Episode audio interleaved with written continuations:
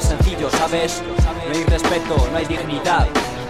En esta puta sociedad de mierda, sin valores algunos, sentirse pequeño es el primer paso. Empieza a ver con otros ojos el mundo que te rodea. La realidad es diferente a la que uno mismo se crea. Cielo, tierra, fuego y agua mandan en esta odisea. una del planeta y todo lo que ello acarrea. Y son pirámides, arquímedes, miles de planes. Señores del rock vagan por los mares, casquetes polares, sale minerales, glaciares y poblaciones. Si el mundo lo controlan, cuatro bombas nucleares. No les afecta, sonríen, desmienten todo. Portadores de un veneno mortal que habla por sí solo. Futuro incierto, pobrecitos los nuestros. No solo pagan ellos el daño que causan al medio con sus restos. Secuestros, armas, caza por diversión.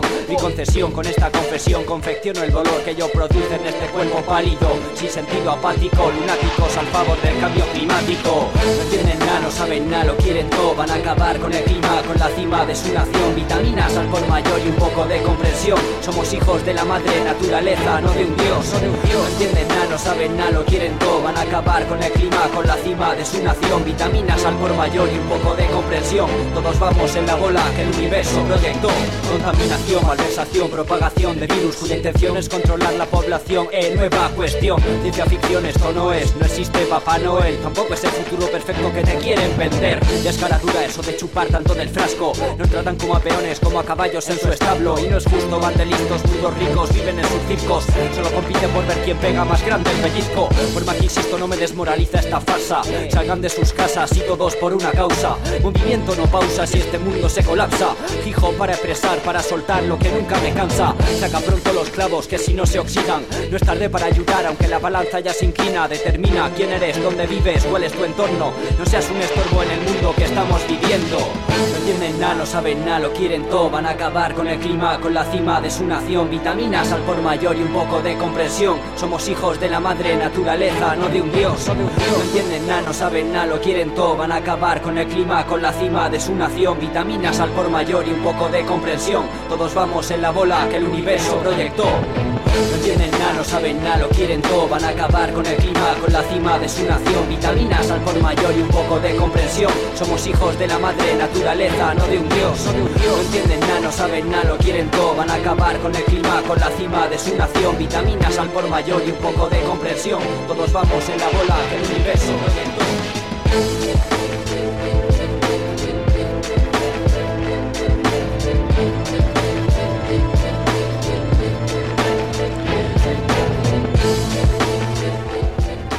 Buenos días, buenas tardes, buenas noches. Soy Fernando Rodríguez, estamos en el grupo Radio Cómplices.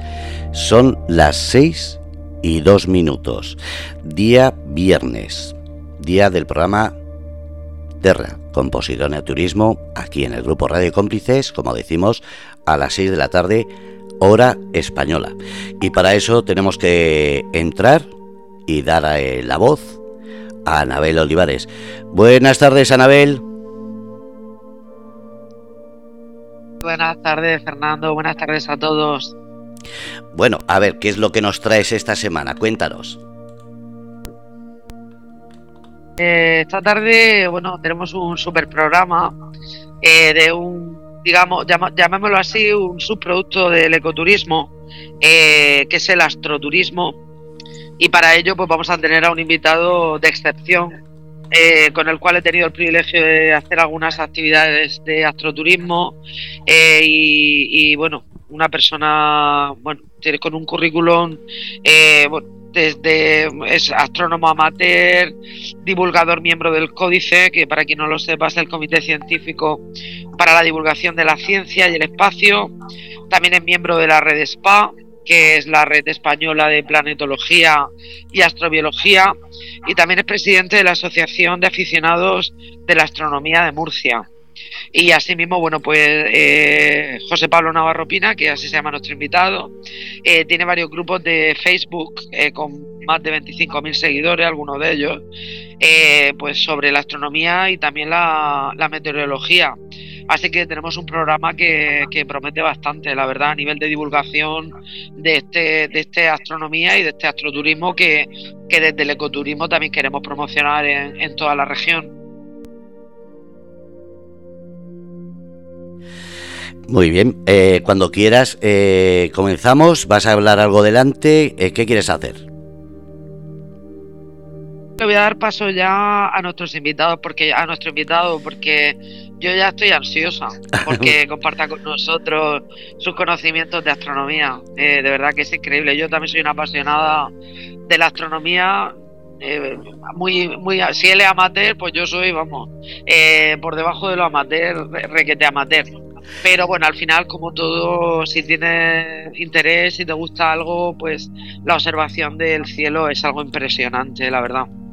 Pues todo tuyo, yo aquí calladito y gracias. Sí, Fernando. Pues muy buenas tardes, José Pablo Navarro. Eh, buenas tardes, Anabel, ¿qué tal? ¿Cómo estamos? Me siento una, una, afortunada de poder tenerte esta tarde en nuestro programa de Terra. Primero, darte las gracias por, por recoger el guante de mi invitación para poder hablar de astroturismo esta tarde y de astronomía y meteorología, que son dos temas de los cuales tú, bueno, eres de las personas que más conoce eh, de este tema. Me gustaría empezar a preguntarte, porque, bueno, yo tengo curiosidad. Eh, eh, he hablado un poco de, tu currículum, he, hablado de lo que es el códice, bueno, también la red SPA. me gustaría preguntarte a ti, ¿cómo empezó tu afición a la astronomía? Bueno, pues mira, te comento, mi afición a la astronomía, eh, ¿se me oye bien? ¿Se me oye correctamente? Correctamente. Vale, perfecto. Vale, pues mira, te comento, Anabel. Nada, lo primero, bueno, también daros las gracias a vosotros por esta oportunidad de, salir en radio y hablar comentando eh, lo que es eh, la astronomía, lo que es también el astroturismo, que es otra rama también de la, de la astronomía. Y bueno, pues mira, mi afición comenzó hace muchos años eh, hace pues como prácticamente 37 años, cuando nos visitó un, bueno, un cometa, el famoso cometa Halley. Eh, yo tenía, por aquel entonces era prácticamente un adolescente, y bueno, pues mi afición empezó pues justamente en aquellos años, ¿eh? sobre 1985, 1986, en el que, bueno, pues este visitante estelar, que es el cometa Halley, eh, que nos visita cada 76 años. Eh, cada 76 años un cometa de los que se, se, denomina periódico. Es decir, periódico es que queda atrapado por la fuerza gravitatoria del Sol y bueno, pues cada 76 años se acerca muy cerquita del Sol. Y el visible es uno de los cometas mm, que podemos decir que son eh, más espectaculares de los que de los que nos han visitado por lo menos en los últimos 35 o 40 años y bueno, pues ya en aquella época pues empezó a llamarme mucho la atención el tema de, la astronomía en general. Eh, bueno, eh, yo por aquel entonces pues disponía de unos simples prismáticos, unos simples binoculares que eran de mi padre. Bueno, en aquella época pues intentaba buscar el cometa y bueno, pues eh, con la poquita información también que existía en aquellos años, porque en aquellos, en aquellos años hay que recordar que no teníamos ni internet ni las redes sociales ni la cantidad de información que, manejamos ahora. Y en aquellos años, pues el que quería, digamos, eh, aprender astronomía, pues bueno, eh, tenía básicamente pues que, leer lo que, lo que había en aquella época, los libros, los poquitos libros que habían de astronomía en aquella época, ¿vale? Es decir, que no éramos, aquí prácticamente en la región de Murcia éramos eh, cuatro personas los que en astronomía por aquel entonces. Y bueno, pues me hice socio de, la, de una asociación astronómica aquí en Murcia, de la agrupación astronómica de la región de Murcia. Y bueno, pues eh, ahí fui aprendiendo poco a poco, poco a poco, y nada, pues dando lugar a, esta afición tan bonita que es, eh, que la astronomía. Y bueno, pues la verdad que, bueno, hasta la actualidad, en la que, bueno, pues sigo siendo, sigo siendo un sencillo, un sencillo y humilde aficionado a la astronomía. Sí, bueno, si los últimos programas lo hemos dedicado he entrevistado a fotógrafos que sigo de naturaleza y lo que sí veo y también lo veo reflejado en ti es que al final todas las personas que sienten una gran pasión por una actividad, eh, como en tu caso la astronomía también, eh, al final eh, llega muchísima gente porque he comentado al principio de que tiene más de unos de 25.000 seguidores en redes sociales, lo cual es una barbaridad. ¿Crees que, ¿crees que cada vez hay más aficionados a la astronomía? hay gente cada vez más interesada. Sí, sí, sí. Es decir, vamos, está claro que ahora mismo hay una hay una eh, pues un creciente interés y una creciente curiosidad por la, por la astronomía. Eh, todos los días es raro el día que no tenemos una noticia eh, referente a, lo que es la astronomía. Por ejemplo, mira, ayer, ayer mismo tuvimos, hubo un, evento astronómico que, nadie esperaba. En concreto, pues fue además un evento de estos que, que, bueno, que no estaba ni predicho, ni preparado, ni nada de nada. Y fue precisamente la reentrada en la atmósfera de un, de un posible resto de cohete, un objeto artificial, y fue observado y, bueno, grabado en vídeo por numerosos, eh, numerosas personas aquí en la región de Murcia. Esto, bueno, eh, sobre esto es curioso porque, eh, es decir, hablamos de, lo que es basura espacial, que es un tema mm, que empieza a ser preocupante, empieza a ser preocupante porque mm, realmente, vamos, no tenemos información sobre esto, no tenemos prácticamente, es decir, no tenemos información en redes sociales ni ningún tipo sobre cuándo va a caer algún resto estos de basura espacial. Y ayer, bueno, pues fue muy llamativo porque, de hecho, bueno, pues de hecho hasta incluso contactaron conmigo del diario La Opinión para, para preguntarme sobre este evento, de mi opinión. Y claro, pues lógicamente esto, ya digo, la astronomía hoy en día, eh, no solamente esto, sino aparte también es toda la semana la gran cantidad de, la avalancha que tenemos de noticias referentes sobre astronomía, sobre todo la, digamos, la noticia más típica que tenemos es la de que, bueno, eh, va a pasar un asteroide cerca de la Tierra, es decir, esta, esta, esa noticia eh, la tenemos prácticamente semana sí, semana no. Y bueno, dice, bueno, pues es un asteroide que va a pasar cerca de la Tierra, que no es peligroso, que tal, que no sé qué. Y bueno, esta noticia es, mm, esto va a llegar un día como el cuento de, el cuento de, del lobo, es decir, que viene que viene y al final mm, vamos a tener un día, pues eso, algún, algún problema, algún problema importante con esto, porque eh, es decir, eh, todos los días, todas las semanas, es raro el mes que no salen tres, cuatro noticias de este tipo, que tenemos un asteroide que pasa muy cerca de la Tierra y va a llegar un momento, efectivamente, que, bueno, eh, aunque las probabilidades son bastante bajas, pero que pueda ocurrir que algún día, efectivamente, algún asteroide de relativa importancia puede impactar contra la Tierra y, bueno, y este, esta noticia, como está tan sumamente, digamos, eh, eh, publicada, que cada cierto tiempo, pues va a llegar un momento que efectivamente eh, va, a ocurrir algo esto. es curioso porque, bueno, también hace unos días tuvimos los... se notificó que 40 de los 49 satélites de Starlinks que van a dar que van a dar cobertura wifi a toda la Tierra, pues debido a una tormenta geomagnética que se produjo el día 3 de febrero, pues parece ser que eh, han tenido eh, problemas, pues son una serie de satélites que dan cobertura wifi eh, de baja latencia a todo lo que es el, planeta Tierra a través de la, de, la empresa esta SpaceX. Y bueno, en principio, bueno, por lo que sabemos, es esta tormenta geomagnética los ha afectado y estos 40 49 satélites, pues parece ser que se han, se han destruido. Han entrado en la. bueno, por lo que sea, pues han tenido problemas eh, que tampoco era algo que, esperábamos, igual que la noticia que surgió ayer. Y bueno, eh, sin querer extenderme mucho, eh, sí que es verdad, sí que es verdad que la astronomía, en cuanto a todo lo que es, porque la astronomía es, una ciencia que, bueno, es mm, sumamente, mm, yo la considero como una ciencia, bueno, como la reina de las ciencias, ¿vale? Es decir, la reina de las ciencias es decir, que lo toca todo, es decir, quien estudia astronomía pues no solamente está estudiando física o matemáticas, que es un poco el, parece que el hándicap para muchas personas que piensan, bueno, es que el que estudia astronomía tiene que ser un, genio. No, tampoco hay que ser un genio. Es decir, eh, eh, lo que sí es cierto es que las carreras que se hacen para llegar a, ser astrónomo van a través de matemáticas o alguna carrera de ingeniería o alguna carrera de física también, pero en principio también, lógicamente, eh, quien estudia astronomía, pues estudia también biología, estudia historia, estudia mitología, estudia química, estudia prácticamente pues todas las ciencias.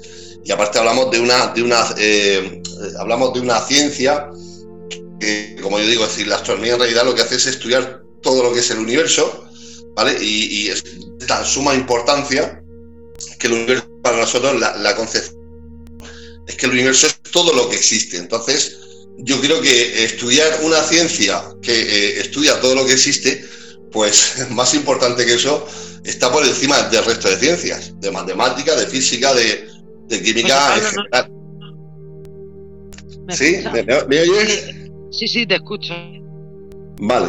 Quería, o sea, quería preguntarte porque, bueno, eh, con todo lo que estás comentando, eh, me vienen eh, dos cosas a la cabeza. La primera, bueno, el tema cuando creo que te comenté alguna vez yo realicé un curso de monitor de actividades astronómicas eh, y sí que es verdad que, una de las cosas, me acuerdo que dio una de las charlas, una de las personas que trabaja en el Observatorio Astronómico de Canarias, creo, si no estoy yo equivocada, que es el más grande de toda Europa, el Observatorio Astronómico de Canarias, ¿es así? Eh, ahora mismo el telescopio más grande del mundo, que por cierto hace poco dieron el certificado de récord como yo, es el Gran Tecan. El Gran Tecan es el gran telescopio de Canarias Está en la isla de La Palma, ¿vale? Es un telescopio que tiene eh, un espejo de, 10 metros de apertura y efectivamente es, ahora mismo el, telescopio terrestre más grande óptico que existe en, colación a esto, decir que Canarias es, eh, digamos, pionera en muchos aspectos en el tema de, turismo astronómico, de astroturismo, que es un valor añadido que le han dado al destino de Canarias eh, la observación de estrellas con muchísimas actividades, además que eh, consiguió la acreditación de, de, Starlight también. Te quería preguntar también otra cosa. Em, Estabas comentando que, me ha gustado mucho la frase esa que has dicho que la astronomía es la reina de la ciencia. Eh, ¿me ¿Podría explicarnos brevemente para quien nos escuche, incluso también para mí misma, eh, ¿qué, diferencia habría entre un astrónomo y un astrofísico? Vale, pues mira, te comento. Eh, a ver, realmente, digamos, esto tenemos que imaginar como una especie de árbol, ¿vale? Un árbol, es decir, que este árbol pues tiene un tronco, tiene unas raíces, ¿vale? El tronco real, o sea, dentro de lo que sería la astronomía, digamos que el tronco, la principal rama, es decir, lo que es, digamos, lo, que se, lo que se debe estudiar realmente, es lo que llamamos astronomía fundamental o astronomía general. Entonces, la astrofísica es una rama de la astronomía fundamental, ¿vale? Y la astrofísica en realidad lo que hace es estudiar la naturaleza física de los astros si lo que hace es estudiar eh, pues todos los astros en distintas longitudes de onda, ¿vale? Es decir, el universo, eh, eh, nosotros cuando miramos por un telescopio, nosotros miramos lo que es el óptico, el visual, que es una longitud de onda determinada, pero el universo emite, digamos, distintas luces, por decirlo de alguna manera. Emite rayos X, emite radiación infrarroja, emite rayos gamma, emite, digamos, distintas por decirlo de alguna manera para que la gente lo pueda entender, distintas luces en distintas longitudes de onda, y eso es lo que eh, hace, eso es lo que estudia la astrofísica. La astrofísica estudia la naturaleza física de esos astros en distintas longitudes de onda. Eh, es una rama. digamos que el astrofísico, por ejemplo, eh, digamos que se centra en, algunos de los elementos del universo y la astronomía a nivel general. ¿Podría ser esa una definición? Sí, podría ser así, es decir, eh, porque, mm, es decir, vamos a ver, cuando hoy en día pues eh, hablamos de, astrofísicos, no hablamos de lo que es un astrónomo en realidad en sí, ¿vale? Es decir, un astrónomo, eh, por ejemplo, un astrónomo, a lo mejor por esto, por ejemplo, un astrónomo amateur, ¿vale? Un astrónomo amateur es aquel, porque tenemos también que diferenciar en distintas categorías. Una cosa es el aficionado a la astronomía, que es aquel que empieza, y entonces, bueno, nosotros en nuestro mundillo tenemos como que el astrónomo amateur es eh, ya un afición a la astronomía, pero avanzado, con muchos años, con digamos ya con, distintos, con muchos años de experiencia. Hablamos 15, 20, 25 años. Que los hay, los hay, lo que pasa es que bueno, quedamos ya poquito realmente en España. Entonces, por decirlo de una manera, astrónomo amateur avanzado, digamos que estudia todo lo que es, todo lo que es lo que estoy comentando, todo lo que es la astronomía fundamental o general, eh, en todas sus ramas, ¿vale? El astrofísico, pues eh, bueno, en realidad es eh, la astrofísica, pues estudia como una eh, es como un como una rama dentro de lo que es el grado de física, ¿vale? Entonces ya el último año, pues el estudiante de física tiene esa especialidad, la astrofísica, y durante no sé si es no sé no sé si es un año o por ahí, pues estudia astrofísica y bueno, pues estudia pues todo lo que te he comentado. Eh, lo que pasa es que también a su vez hay otras, otras ramas realmente que ya son pues cosmología, eh, ahora se está saliendo también mucho lo que es el tema de astrofísica, agujeros negros, eh, astronomía de, lo, que llamamos también astronomía, astronomía en rayos gamma, hay luego una serie de subramas también dentro de lo que sería la astrofísica, en las que digamos que al cabo de un tiempo se van especializando, ¿vale? Pero digamos que, en fin, para abarcar todo lo que es la astronomía, eh, digamos que el tronco principal es lo que llamamos astronomía fundamental o astronomía general, ¿vale? Entonces, eh, dentro de estas ramas también, bueno, antiguamente también, eh, de hecho, la, digamos que la primera, la primera rama de todo esto pues, es lo que nosotros llamaríamos la astronomía de posición, ¿vale? Es decir, digamos que, es decir, hace muchos años, hace varios siglos, realmente digamos que la astronomía empezó con esta rama de la astronomía, es decir, con lo que se llama eh, astronomía de posición. Y en esto, eh, para que la gente lo entienda de alguna manera, digamos que es digamos, la parte matemática de la astronomía, ¿vale? Es decir, la astronomía tiene esas, eh, digamos, esas dos ciencias que son las, las, claves, las importantes, que una de ellas es lo que llamamos la astronomía, eh, por un lado matemática, ¿vale? Y luego la, astronomía por un lado que, es física, ¿vale? Entonces, claro, eh, las matemáticas realmente al final es, digamos, el lenguaje para que la gente lo, lo, lo termine de entender todo. Es decir, que eh, el lenguaje utiliza el universo, ¿vale? Si, nosotros nos vamos a Inglaterra, tenemos que hablar inglés para entendernos con la gente. Si nos vamos a Francia, tenemos que hablar francés. Eh, si tenemos que describir el universo, lo hablamos con números. El, universo lo vamos a describir con números, con ecuaciones y con fórmulas. las matemáticas son básicas para la astronomía. Claro, eh, es lo que digo, es lo, que digo. El lenguaje, el lenguaje que utiliza el universo son las matemáticas. Y de hecho, ahí están los físicos teóricos, que son los que, primeramente, pues bueno, basándose lógicamente en matemáticas, pues eh, describen una serie de objetos que nosotros, pues eh, están escritos en papel, pero luego el astrónomo con observaciones, con instrumentos, con instrumentación científica y todo esto, con el paso de los años, pues vamos, digamos, confirmando eh, esas, esos objetos artificiales que digamos que los físicos teóricos representan en sus, en sus, digamos, en sus ecuaciones. ¿vale? De hecho, los agujeros negros, por ejemplo, es así. Los agujeros negros pues, se llevan describiéndose desde principios de, del, siglo, del siglo XX prácticamente y estaban escritos en papel. Es decir, nadie, nadie los había observado. Se hablaba de agujeros negros, pero no se habían observado nunca realmente. Y ya, pues bueno, fue ya a partir de 1970, 1980, cuando ya pues eh, empezó, digamos, a evolucionar esta, un poco esta rama de, de la, de la astronomía, ¿no? ¿eh? Bueno, en este caso sería astrofísica. O sea, José Pablo, podríamos decir que el lenguaje son las matemáticas y que luego el instrumento práctico, por decirlo así, sería el telescopio, ¿no? El que traduce ese lenguaje matemático o el que ubica ese lenguaje matemático del que estaba hablando, ¿no? Sí, el telescopio al final es el instrumento que nos hace. Mm, el instrumento es una máquina del tiempo en astronomía. Esto para que me entienda la gente. Es decir, nosotros cada vez que miramos a través de un telescopio, eh, estamos viendo el pasado. Es decir, eh, desde que sabemos eh, aproximadamente que la edad del universo son unos 13.700 millones de años, ¿vale? Nosotros lo que hacemos con los telescopios es, digamos, explorar ese pasado y lo exploramos de una manera visual, pero no solamente visual, sino también eh, con aparatos, como he comentado antes, que utilizan los astrofísicos, eh, con los cuales pues, podemos ver en otras longitudes de onda y también, aparte de otros instrumentos científicos, que son los espectroscopios, con los cuales podemos analizar la composición química de esos objetos, ¿vale? Es decir, por ejemplo, de las estrellas también. Sabemos que hay distintas ramas de estrellas y cada estrella pues, pues tiene unas, digamos, unos espectros que es lo que nosotros nos, está diciendo su composición química. Pero igual que con esto, pues si queremos ver, bueno, en este caso, los agujeros negros nunca podemos verlos directamente, ¿vale? Si nosotros sabemos que hay un agujero negro de una manera indirecta. Indirecta es, eh, bueno, pues que por ejemplo podemos ver que una determinada zona de, del espacio está emitiendo en rayos X muy fuerte.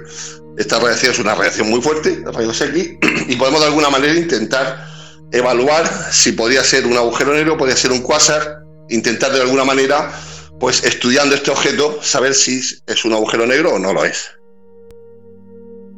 Una, cosa que me llama mucho la atención.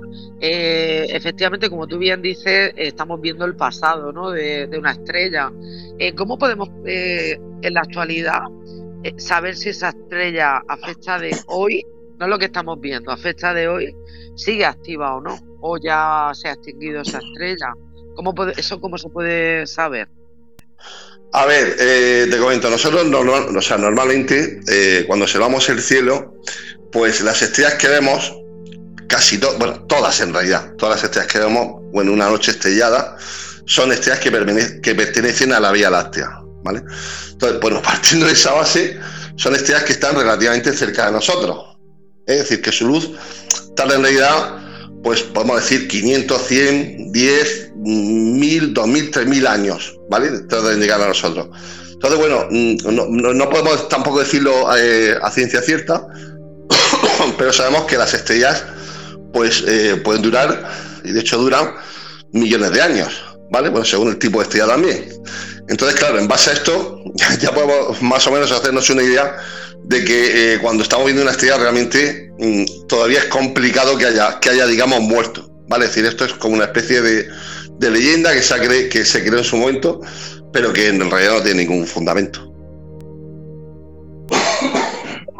Podemos afirmar que Betelgeuse, que es una de las estrellas que a mí más me gustan, eh, está activa. Hombre, yo, mm, vamos a decir eso, creo recordar que son unos 600 años luz, es decir, que su luz eh, tarda en llegar a nosotros 600 años.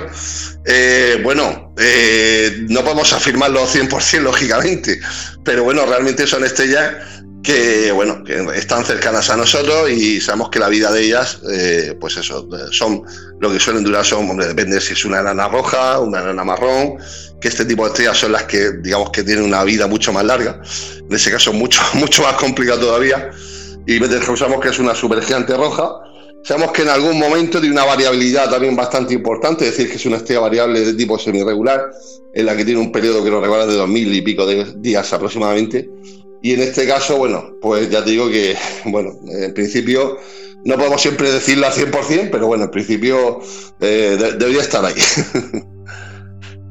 Una de las cosas que cuando bueno, hice el curso este de astronomía y que he leído y tal, siempre de una forma he intentado como un poco astronomía para, para dummies, ¿no? Para tontos, porque eh, claro, cuando tú no, no conoces muy bien la astronomía, te empiezas a iniciar en ella y hay cosas que te empiezas a mí lo que me pasa, lo que me pasó concretamente es que empiezas a preguntarte cosas, ¿no? Y el por qué y el por qué, ¿no? Y al final, claro, cuando te llevas hacia esas matemáticas ya, pero sí que es cierto que una de las cosas que me impactó mucho, uno, fue la observación solar, eh, ver el sol en un telescopio solar me impactó muchísimo el verlo tan cerca me pareció como algo increíble, el que tú puedas con tus propios ojos ver el sol tan cerca. Y luego otra cosa que me dejó así un poco es que nuestro sol no es tampoco una estrella, es una enana, o sea, nuestra es una estrella pequeña, ¿no? Por decirlo de alguna forma, es así. Bueno, es una estrella promedio, es decir, que decir, todavía estrellas más chiquititas que la nuestra y hay estrellas mucho más grandes que la nuestra. Eh, se encuentra dentro de lo que nosotros llamamos la secuencia principal, y bueno, eh, si la comparamos con la Tierra, si la Tierra tiene un diámetro de unos casi 13.000 kilómetros y el Sol tiene un diámetro de 1.400.000 kilómetros. Pensemos que es como una bola gigantesca, incandescente, eh, autogravitante, ¿vale? En la que, formada por plasma que es eh, gas ionizado, en la que continuamente pues está debido al proceso de fusión nuclear, eh, digamos que el elemento químico que más abunda es el hidrógeno, está convirtiéndose en helio continuamente y sabemos que, eh, bueno, sabemos en principio que por lo menos hasta dentro de 5.000 millones de años no pasará a ser una, gigante roja. Entonces, bueno, eh, sabemos que le queda todavía mucho tiempo de vida y en principio te digo que esto es lo que, lo que pensamos, es decir, que es una estrella de momento el universo, digamos, normalita, ¿vale? Digamos que es un poco, es decir, eh, dentro del ciclo de vida estelar, una estrella, por ejemplo, es decir, todo partiría de una nube de gas, ¿vale? Que es, digamos, el principio de todas las estrellas. Se forma lo que son las protos, no quiero tampoco extenderme mucho porque es, bastante, es un tema complicado, complejo. Eh, yo lo, lo, voy a intentar resumir muy rápido. ¿Eh? Dime, dime, dime. No, no te oigo bien. ¿Me oye ahora?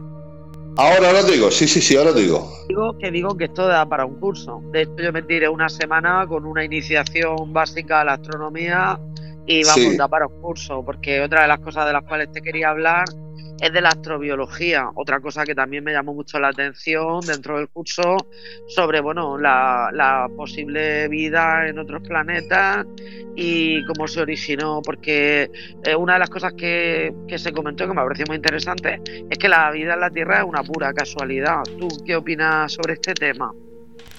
Estamos en el grupo Radio Cómplices, aquí, en el programa Terra Composición y Turismo. La astronomía y bueno, pues eh, yo ahí ya digo que, bueno, estoy lógicamente pues con las teorías, con las teorías eh, que hay al respecto. Que siempre es complicado decir eh, de dónde es, un, de, hecho es un enigma todavía para en muchos aspectos, ¿vale? Entonces, bueno, pues siempre hay gente, bueno, que en esto pues no cree demasiado y bueno, pues teorías como la evolución tengo mi propia teoría, que si quieres te la doy. O sea, a ver, sí, sí, adelante, no, sobre la astrobiología. Yo una de las cosas que me llamó muchísimo la atención es que, eh, que además yo le, recomiendo a quien nos esté escuchando que se inicie en la astronomía, de verdad, porque es algo fascinante y además con José Pablo también puedes aprender muchísimo en tus salidas, que de eso hablaremos un poquito ahora, un poco más tarde. Eh, eh, mi teoría es que, o sea, lo que yo pude ver desde fuera es que está todo muy organizado en realidad en el universo, ¿no? Es como eh, una estrella, el, Sol, una estrella, Sol central, con planetas su alrededor de, órbita y demás. Y luego eh, la, Vía Láctea, luego, luego tenemos también Andrómeda, las, o sea, es decir, que lo veo todo como muy organizado y mi teoría es que al igual que tenemos galaxias, eh, también existen distintos universos, es decir, hay un multiverso. Y yo creo en la teoría del multiverso realmente, es decir, creo que hay algo mucho más grande y así. ¿Hasta dónde? Pues no lo sé. Pero veo que está todo muy bien organizado en el universo, esa es mi teoría, ¿eh? Es mi teoría personal, que a lo mejor alguno la comparte, pues no lo sé. Pero yo me fijé en eso y me llamó mucho la atención desde fuera, ¿no? Que estuviera todo tan bien organizado. Es decir, pues tenemos eh, la Vía Láctea, luego tenemos Andrómeda, luego, o sea, como que hay una organización realmente. No lo sé si tú lo ves igual así o no. Mm, sí, hay una, una, hay una aparente jerarquía entre los astros y nosotros, bueno, por lo que sabemos, por, o sea, por el universo que vemos, ¿vale? Porque hay un universo que es el que nosotros llamamos el universo observable y dentro del universo observable, pues nosotros tenemos, como has comentado, es decir, tenemos, están los planetas, está eh, lo que llamamos también los exoplanetas, que son planetas que están también en otros sistemas estelares distintos al nuestro también. Tenemos las galaxias, ¿vale? Tenemos también a su vez los cúmulos de galaxias, luego están los supercúmulos de galaxias, y luego parece que, siguen como un orden en el universo. Es decir, si alguna vez has visto alguna imagen eh, en 3D de, lo que es eh, esos supercúmulos de galaxias, parece que, siguen como una especie de ríos, una especie de... Totalmente Sí, sí, sí, que, luego se, bueno, se ha descubierto que se curvan, ¿vale? Es decir, podemos imaginar, para que la gente le eche un poco de, imaginación esto, podemos coger como espaguetis de estos que están ya, digamos, ya blanditos, ¿vale? Y los podemos como curvar, como torcer. Pues claro, cada espagueti sería realmente como una corriente de, cúmulos de, galaxias, ¿vale? Entonces, esto es lo que nosotros llamamos la parte del universo observable, eh, lo que nosotros vemos en el óptico. Pero luego hay otras, otras, digamos, por decirlo de alguna manera, hay otras formas de ver el universo en otras longitudes de onda distintas y en las que nosotros, por ejemplo, bueno, pues hay imágenes en las que no, nuestra Vía Láctea podemos verla pues en rayos X, en radiación infrarroja, en rayos gamma, es decir, por decirlo de alguna manera, pues eh, el, universo emite en otras longitudes de onda distintas. ¿Qué sucede? Bueno, pues que nosotros también hay lo que llamamos la materia oscura, eh, la energía oscura, es decir, que esto realmente es mm, lo que nosotros vemos, es lo que se llama eh, en astronomía la materia bariónica, es decir, es un y medio aproximadamente, casi un 5% realmente de lo que es la materia en el universo, pero luego hay eh, otro porcentaje de masa que nos falta, que están ahí, digamos, sobre todo los físicos teóricos, que son los que trabajan mucho sobre el papel, con computadoras y todo esto, distintos, mm, distintas hipótesis, distintas teorías, y en principio, pues mm, no sabemos realmente. Es decir, están, hay muchas hay hipótesis, ¿no? Eh, sobre todo, pues eso. Eh, hay una, hay una hipótesis que maneja un físico teórico español eh, muy reconocido, en la que, bueno, pues dice que, la materia oscura, pues en principio podría provenir de lo que se llaman los agujeros negros primordiales. Los agujeros negros primordiales, que esto podríamos hablar, también para un programa o dos programas, para hablar sobre este tema, porque el tema de agujeros primordiales, agujeros negros primordiales, es un tema también súper interesante y bueno, pues eh, es una parte más, es una, digamos, de las hipótesis que, bueno, en principio dicen que, que de por esa falta de materia oscura podría deberse a esos agujeros negros primordiales. ¿Vale? Pero bueno, esto ya digo que podemos meternos en muchísimas. Eh. Eh, esto da para 40 programas, realmente. sí, sí, sí, sí, sí, sí. Yo ya... la verdad. Es muy interesante. Yo sigo con mi teoría de que hay multiverso al igual que cúmulos de galaxias, yo creo que hay cúmulos de universos. Esa es mi teoría. Es la mi, mi teoría propia, basada en mi propia, no sé. Porque yo como creo que la naturaleza está, tan estructurada y tan bien organizada, creo que el universo, la naturaleza al final es un reflejo del universo.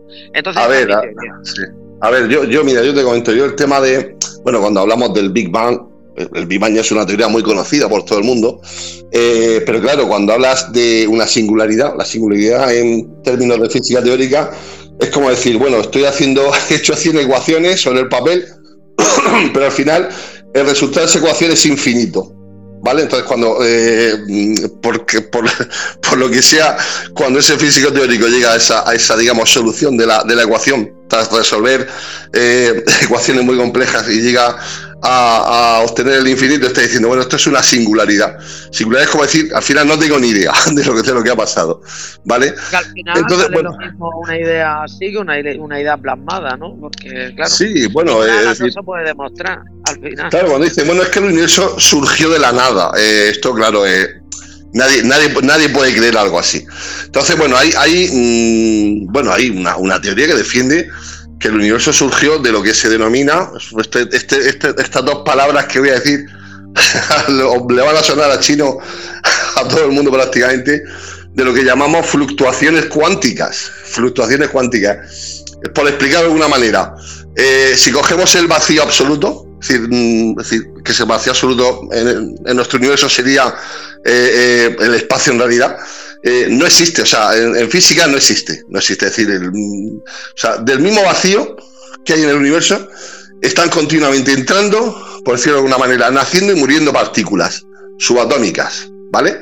Es decir, esto también se especula con lo que tú estás comentando y decir, bueno, pues estas partículas subatómicas que nacen del vacío absoluto vienen de algún otro universo o de algún otro plano paralelo o alguna otra dimensión o algo parecido. ¿vale? pero bueno, esto está demostradísimo. Esto es, eh, ya nos metemos en física cuántica, en mecánica cuántica. Razón, ¿eh? Al final voy a tener yo razón. Te digo, al final vas a tener razón. Al final voy a tener yo la razón, ¿eh? Ya verás tú como sí. Pues, y hay una experiencia. Sí, sí, sí. Y hay una teoría por eso el efecto Casimir.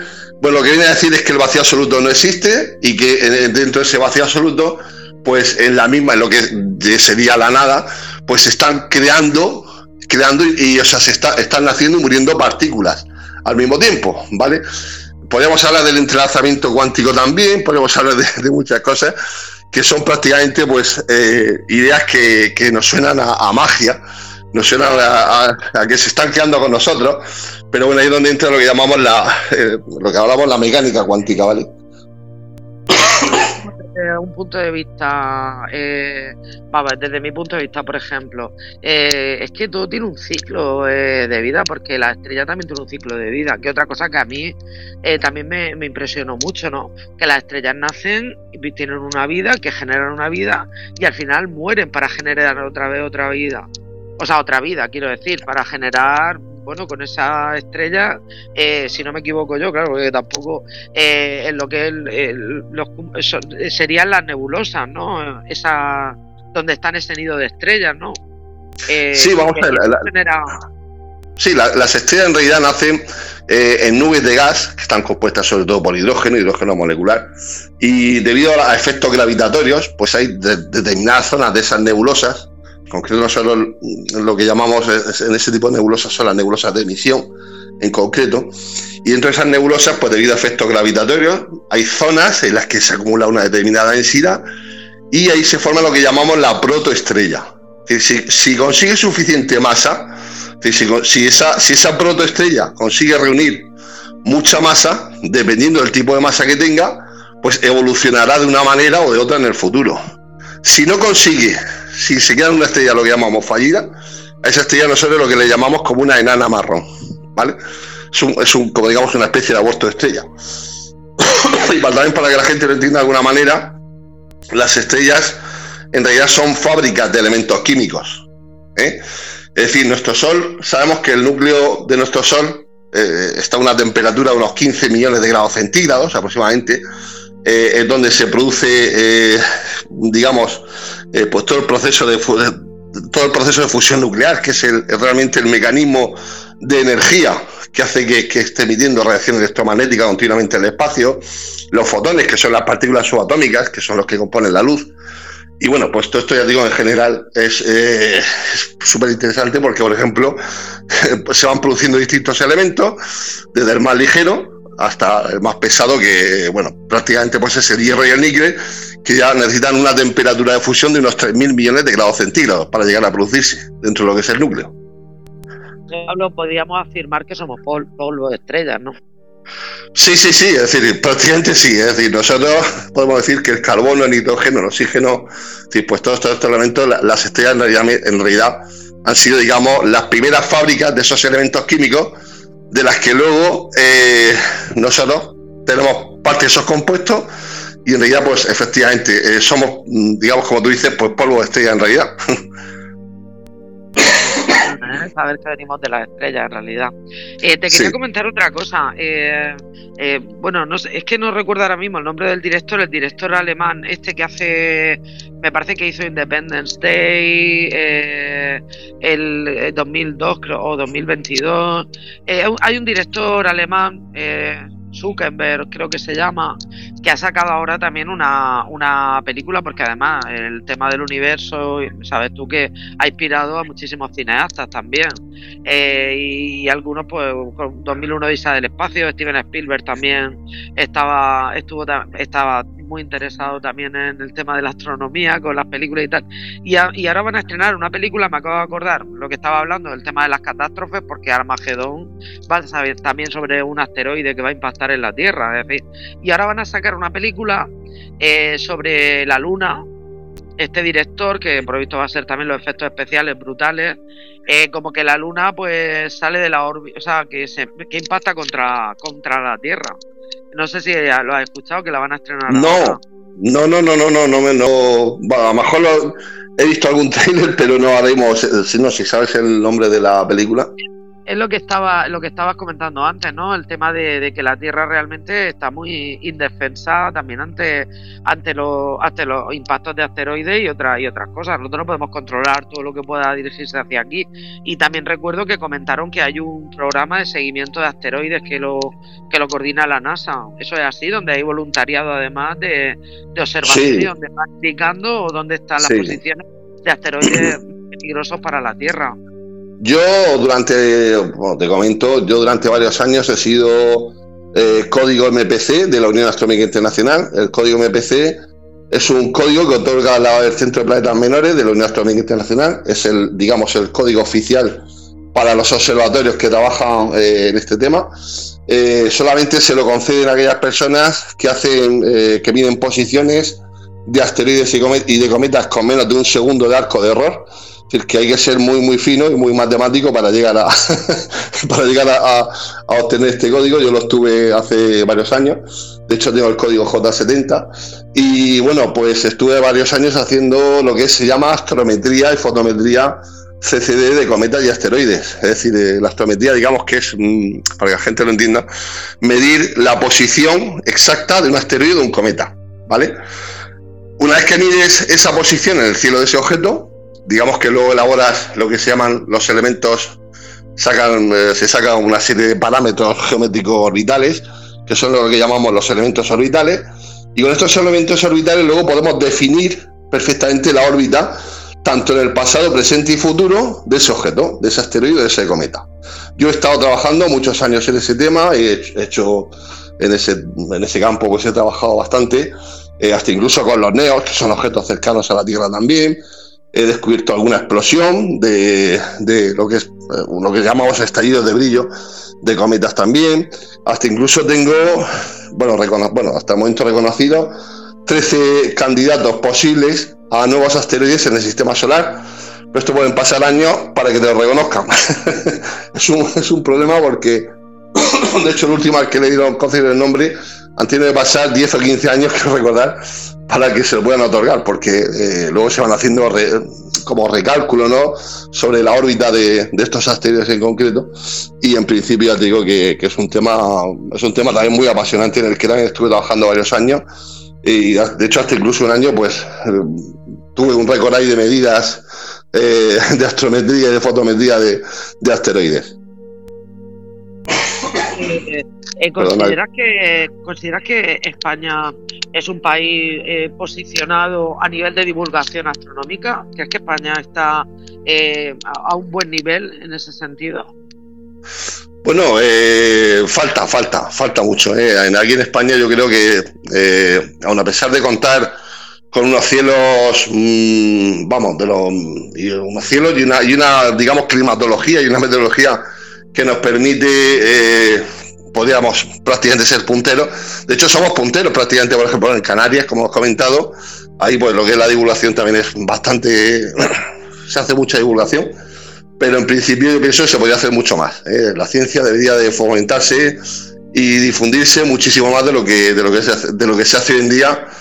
Y bueno, lo que pasa es que bueno, no llama la, la misma atención que otros programas de, de farandulé que tenemos en, televisión, que eso es lo que realmente al final pues eh, la gente demanda, más que les expliques algo de, no sé, bueno, del universo sí, porque la verdad que cada vez hay más hay creciente interés, pero al final la ciencia es la que nos salva, como en ocasiones, como ahora mismo, por ejemplo, el tema del COVID, con las vacunas, ¿no? Decir, que la ciencia al final es la que, es la que de alguna manera pues nos beneficia al final mucho más por encima de otras cosas. También es cierto que hay muchas personas, eh, a ver, yo por ejemplo me gustaría que nos fuéramos ahora a la vertiente de lo que es el astroturismo, porque al final es un poco lo que me quiero centrar en el sentido de que creo que el astroturismo, una de, de las partes positivas que tiene, es que lleva a la, ciencia, a la ciencia a muchísima gente como una actividad, realmente. Es una de las cosas que además se comentó en el, en el curso este que hicimos de monitoración astronómica. Eh, de hecho, ya te digo que había un, no me acuerdo exactamente de su nombre, pero era un astrobiólogo, y me, y me comentó, dice, me parece muy interesante que haya alguien de turismo en este curso, porque además eran todos de, ciencias todos los que estaban haciendo el curso, de telecomunicaciones y demás. Y, fue muy gracioso porque me preguntó, ¿y tú de qué rama vienes? Digo, pues yo vengo de turismo. Y me dijo, ah, sí, Dice, pues me parece muy interesante que haya gente también de esa rama, porque al final mucha gente ve inútil eh, la ciencia y cuando realmente la conoce a través de actividades turísticas se da cuenta no solamente de lo bonita que es, sino también de lo importante. Y creo que eso es algo eh, interesante a recalcar. Es decir, eh, que el astroturismo, una de las bondades que tiene, y por eso creo que es muy importante que sigamos divulgándolo y haciendo muchas más actividades, en este caso en la región, es que la gente conozca eh, el astroturismo y la astronomía a través de una actividad turística, porque el turismo, tú lo sabes, tiene el poder de poder llegar a muchísima gente. ¿tú qué, opinas sobre eh, los aspectos eh, positivos del astroturismo? Estamos en Grupo Radio Cómplices, son las 7 menos 10, gracias a Posidonia Turismo y el programa Terra. Eh, hacer llegar la ciencia a multitud de personas, ¿eh? es decir, hacer llegar la ciencia a todo el mundo de una forma amena, de una forma divertida, de una forma eh, en la que la gente aprenda, sepa dónde estamos, sepa el universo, vamos, sepa, mirar ahí arriba, sepa lo que hay y, bueno, sepa al menos maravillarse y, ser consciente de, realmente de, lo que es el ser humano realmente dentro de lo que es el universo. Entonces, bueno, pues es una forma mm, didáctica, mm, de diversión, de, bueno, es una forma también de hacer llegar ciencia, hacer realmente lo que, mm, algo que yo creo que es un papel fundamental y necesario hoy en día, muy necesario, muy necesario. Ah, presentación sobre astroturismo. Eh, siempre comienzo con algo que a mí por lo menos me llama mucho la atención, que es que el hombre de su, desde sus orígenes ya miraban a las estrellas, ¿no? De hecho, los griegos mismos se inspiraron en las estrellas para para poner nombre, bueno, para, para contar historias de sus dioses, ¿no? Pues de hecho, bueno, la, mitología es algo eh, que está ahí latente en el universo, ¿no? Eh, pues, pues Perseo, eh, bueno, las constelaciones Virgo, Sagitario, en fin. los griegos creo que, que empezaron ya a fascinarse y creo que algo inherente en el ser humano, el fascinarse a la hora de mirar las estrellas, a la hora de mirar la luna, el sol. Bueno, es decir, bueno, nosotros, está ligado a ello. Sí, nosotros, lo que pasa es que hemos heredado, la cultura estaba eh, griega, pero realmente, perdona, si nos ceñimos eh, a otras culturas, eh, la cultura americana, la cultura de Oceanía, la cultura africana, la cultura en Asia, la cultura de, en fin, distintas culturas de todas las partes del mundo, digamos que tiene esa parte, digamos, de mitología con respecto a las estrellas. Ellos nombraban a las constelaciones de unas formas distintas, ¿vale? Pero, por, ejemplo, es curioso que en Europa y en América, pues la osa mayor la veían como una osa mayor. Es decir, es decir esto es curiosísimo, ¿no? Eh, bueno, que vieran realmente eh, la constelación de la osa mayor, pues en ambos continentes que están separados por miles de kilómetros, vieran realmente una osa. por ejemplo, esto por decirte una, una, curiosidad nada más, pero bueno, ah, si nos ceñimos a. ¿eh? Muy curioso. Sí, sí, sí, si nos ceñimos a todas las distintas culturas eh, que hay en los distintos continentes del mundo, pues, es una, es una maravilla eh, cada leyenda que hay respecto a, bueno, eh, en general, sobre, sobre lo, que es la, astronomía. Esta es una parte de la astronomía súper interesante. Bueno, sin meternos, aparte de la, de la mitología, tenemos también lo que se llama la arqueoastronomía que es súper interesante también. Stonehenge, por ejemplo, en Inglaterra, Aquí mismo en España, las taulas estas de Mallorca también. Es decir, bueno, podemos, podemos extendernos sobre un montón de, temas. Eh, ya digo. Y que aportan eh, lugares que además aportan interés al destino. Y es que lo que yo sí me he dado cuenta es que, mm, bueno, yo tengo que decir en el programa que yo he tenido la suerte de hacer actividades con, contigo. La verdad, hemos tenido esa suerte de trabajar alguna vez juntos y a mí no se me va a olvidar nunca esa actividad que realizamos en Santiago de la Ribera, cuando fuimos a ver la luna, que todavía hay gente que me lo comenta, que era la luna de sangre, creo, y, la cantidad de gente que se reunió allí alucinando eh, y ya me di cuenta de que ya no solamente era con tu telescopio, que es una pasada, sino es que con el mismo fenómeno. Y te das cuenta de que es que eh, ese tipo de acciones del universo o de acciones del cielo, de observación del cielo, eh, como también puede ser la noche de Perseida, la gente se queda embobada, auténticamente embobada. Entonces ves que es algo que tiene un, potencial impresionante. Lo tiene, lo tiene. La astronomía, eh, bueno, aparte, esta es otra parte también, porque estábamos comentando lo de la astrofísica, tal. Entonces, eh, esta parte que nosotros realizamos se llama astronomía observacional y es la que el astrónomo amateur trabaja muchísimo. ¿eh? también trabaja otros restos de las otras partes, otras ramas también de la astronomía, ¿no? Pero la fundamental, eh, vamos, la que más trabaja sobre todo es la astronomía observacional, en la que yo llevo ya pues 37 años ejerciendo, estudiando y observando el cielo, haciendo divulgación llevo un poquito menos, llevo unos 30 años, de hecho, empecé con 15 años prácticamente a dar clases de, astronomía, alumnos de, de, COP, y ya digo, en principio, bueno, pues es una parte súper interesante, ¿eh? porque reúne una serie de condiciones, eh, vamos, que son perfectas para, para, para, que la gente se inicie eh, le guste y bueno, al menos aquí en Murcia ya creo que estamos sacando una buena, una buena jornada de, ya de astrónomos y todo esto. Y bueno, en principio, bueno, pues todo sea porque la gente, pues sobre todo aprenda, disfrute. Y astronomía se puede hacer de muchas maneras. Es decir, desde, la, desde la forma en la que, bueno, pues a alguien le guste, por ejemplo, hacer astrofotografía o simplemente de la manera más sencilla, tumbarse con una, un saco de dormir a mirar simplemente las estrellas, intentar reconocer en ellas objetos, figuras, animales o bueno, ya el astrónomo va a tener mucho más avanzado, pues que, que, le gusta hasta incluso pues trabajar y hasta incluso publicar artículos con permiso de los profesionales siempre. Pues no todos los profesionales les gusta que, que los astrónomos amateurs avanzados estemos ahí en primera línea. Y bueno, pues eh, principio te digo que, que es una ciencia maravillosa.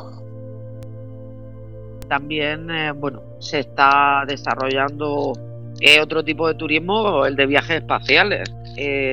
no sé si ha escuchado sobre sobre ese tema, turismo donde, bueno, la, creo que es Virgin quien, quien ha lanzado, va a lanzar eh, salida al espacio como turismo espacial. No sé si está de eso. Sí, son vuelos en realidad suborbitales, es decir, que en realidad no, no es lo que consideramos que lleguen como al espacio realmente.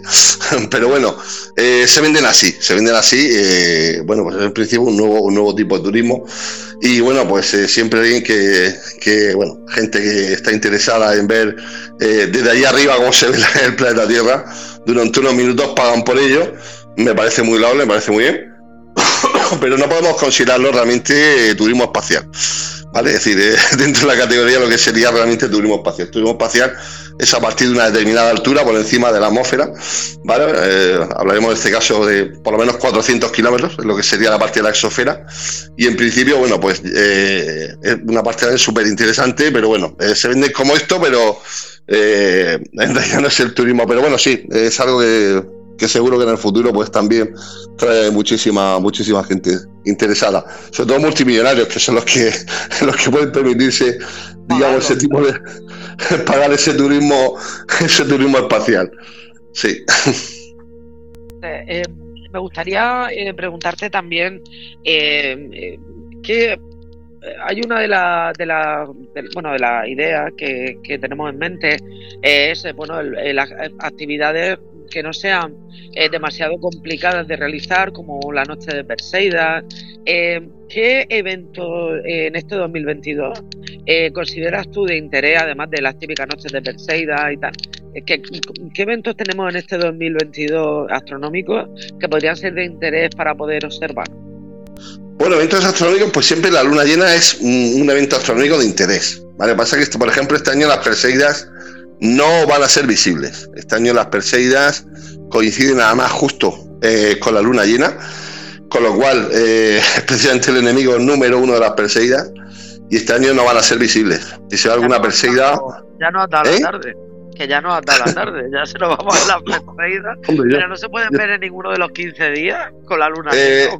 Sí, vamos a ver, el problema, el problema es que nos coincide el máximo, el día máximo, que es el 12 de agosto, coincide con la luna llena. Entonces, bueno, vamos a ver, realmente las Perseidas pueden verse tres, cuatro días antes, dos, tres días después, dependiendo de cómo sea eh, la corriente meteórica, que no se entra en ese caso.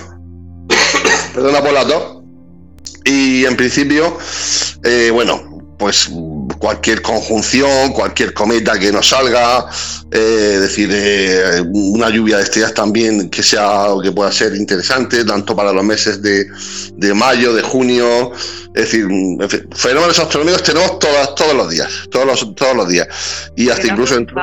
Son interesantes también de observar la, la Geminida o la Leonida por ejemplo, la Geminias para mí es una de mis lluvias mm, de meteoros más, digamos, interesantes. Es una lluvia de meteoros que está en torno a unos, que son 100, 120 meteoros por hora aproximadamente.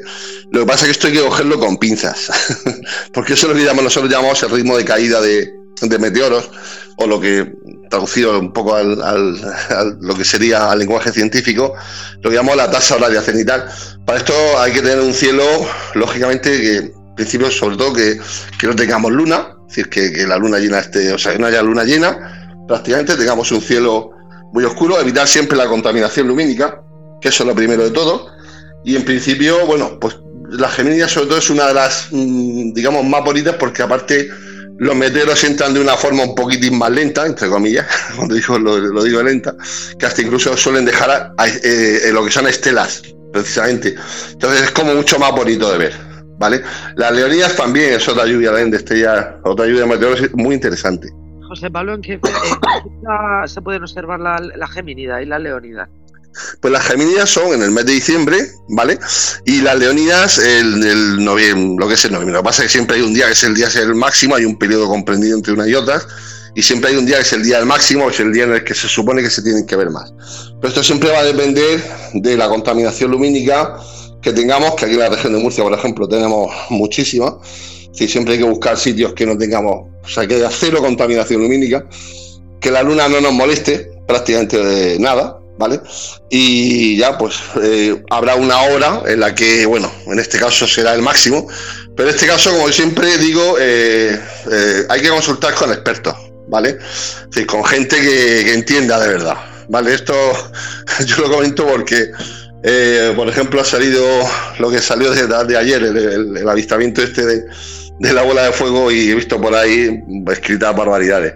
Eh, hay gente también que, bueno, lógicamente, pues sus, sus conocimientos, pues, eh, son, en unos casos son mayores, en otros son menores, pero bueno, siempre en estos casos yo lo que invito es asesorarse con alguien que de verdad entienda. ¿eh? Porque, bueno, hay mucha información, pero hay que seleccionarla y, bueno, hay que saber, hay que saber asesorarse con gente que tenga experiencia y años que sepa, que sepa de verdad astronomía. Eh, ahora pues, están saliendo muchos canales de YouTube, muchos influencers, mucha gente y tal, y esto, y bueno, eh, bueno, hasta incluso gente que hay que son eh, profesionales, ¿vale? Pero bueno, tienen cero experiencia en astronomía observacional. Y bueno, así hay muchas, muchas cosas. Y además, bueno, yo que llevo una empresa de turismo, cuando hemos realizado actividades astronómicas que la hemos hecho contigo, eh, te das mm. cuenta de la importancia que tiene que haya un profesional detrás. Es decir, sí, es decir, a mí, a mí me lo han dicho, sí, a mí me han dicho, me han dicho, vamos a ver, José Pablo, lleva 37 años en esto, ¿cómo pones astrónomo amateur? Si, si tú tienes, si tú eres profesional ya. Lo que pasa es claro, que en este caso tampoco me gusta porque bueno, siempre hay alguna voz por ahí que intenta pues eh, hablar mal o decir, no, es que este señor es tal, este señor es cual. Eh, siempre hay voces por ahí que, bueno, que intentan de alguna forma eh, desprestigiarte, intentan hablar mal de ti de alguna forma para, bueno, por las típicas Ahí podemos aplicar la frase de lo que dicen de ti, dice más del que lo dice que de ti. Efectivamente. Esa frase perfectamente. Y de hecho, y de hecho, como yo digo, intentar desprestigiar a alguien que lleva 27 años haciendo astronomía, eh, con artículos, con observaciones, con trabajos y con cosas, pues, eh, o sea, está hablando más mal de la persona que lo hace y está haciendo más el ridículo esa persona que realmente, eh, o sea, intentando querer hacer daño. O sea, es, es ridículo, ridículo. Pero bueno, decir, aquí por desgracia.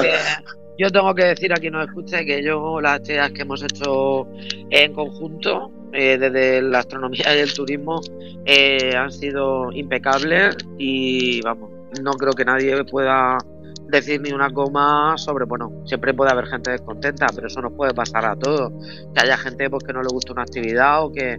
Pero lo que es la parte profesional, vamos, intachable e impecable.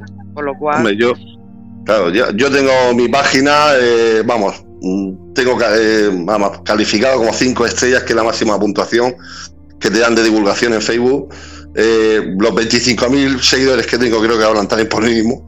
Eh, es decir, yo creo que prácticamente pues eso, no son cosas que no me gusta comentarlas y decirlas, pero en algunos casos eh, a veces hay que, hay que decirlas porque hay gente que, que de verdad es, es, increíble en, redes sociales a veces lo que, lo que llega a moverse, lo que llega a en redes sociales todo el mundo sabe de todo. La verdad que eh, tengo que decir también que la plataforma de redes sociales, Facebook en este caso, eh, también ayuda a mucha gente para poder conocer más la astronomía, porque es verdad que, bueno, que existe mucho por tu grupo que además no quiero dejar tampoco pasar la oportunidad para agradecerte el grupo de amigos de la meteorología, no sé si se llama meteorología, amigos de la meteorología o aficionados a, la aficionados a la meteorología de Murcia, sí. sí el grupo, el grupo te puede decir que es un. Es que no falla, el grupo, es que no falla nunca. Yo siempre el lo grupo miro y además que me preguntan y lo miro ahí. El grupo te puede decir que es un éxito, es un éxito porque somos ya eh, casi 15.000 personas las que la formamos. El que se encarga, digamos, de las predicciones, siempre como yo digo, a nivel aficionado soy yo. Y vamos, eh, la gente lo dice, José Pablo, estás aciertas, aciertas, y así ya, este grupo tiene ya cinco años, la gente, bueno, lo que pasa es que yo ya me dedicaba a hacer predicciones de meteorología, eh, siempre desde un punto de vista como aficionado, lógicamente, con mi, con mi humildad y sencillez, sin hacer más. Pero bueno, eh, lo decía hacer... Dime, dime.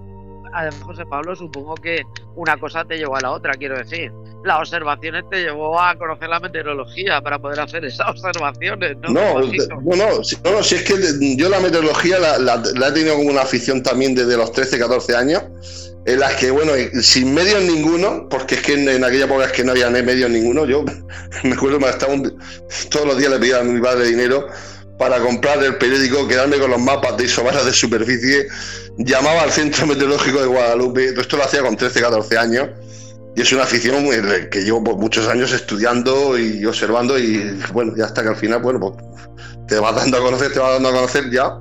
Y bueno, pues ya te digo en principio, pues eso. Ah, y además algo tan importante para el turismo, porque tú sabes muy bien, la, la meteorología para las actividades náuticas, senderismo, para casi todo, es básica y necesaria. De hecho, todas las escuelas de vela eh, lo primero que miran es cuál, va a ser la meteorología, pues bien para hacer surf, paddle, eh, actividades náuticas y demás, ya que nos vamos a la rama del turismo, o sea, es que tienes que, incluso las visitas guiadas, o sea, tienes que saber que, o sea, es algo que, vemos tan básico, pero es que es tan necesario. Sí, sí, sí. Estamos en Grupo Radio Cómplices, son las 7 y 5 y estamos en el programa Terra, Compositor de Turismo. Hombre, yo, te puedo decir que en el grupo tenemos empresas cooperativas agrícolas, tenemos aficionados, tenemos meteorólogos profesionales, tenemos mm, profesionales mm, de muchas ramas. No te puedes ni imaginar la cantidad de gente que. Lo que pasa es, claro, eh, nosotros, bueno, pues somos ya, tío, en principio eh, estoy yo que soy el administrador, creador y fundador del grupo, y luego el grupo de chavales que me, que me que colaboran conmigo son los moderadores.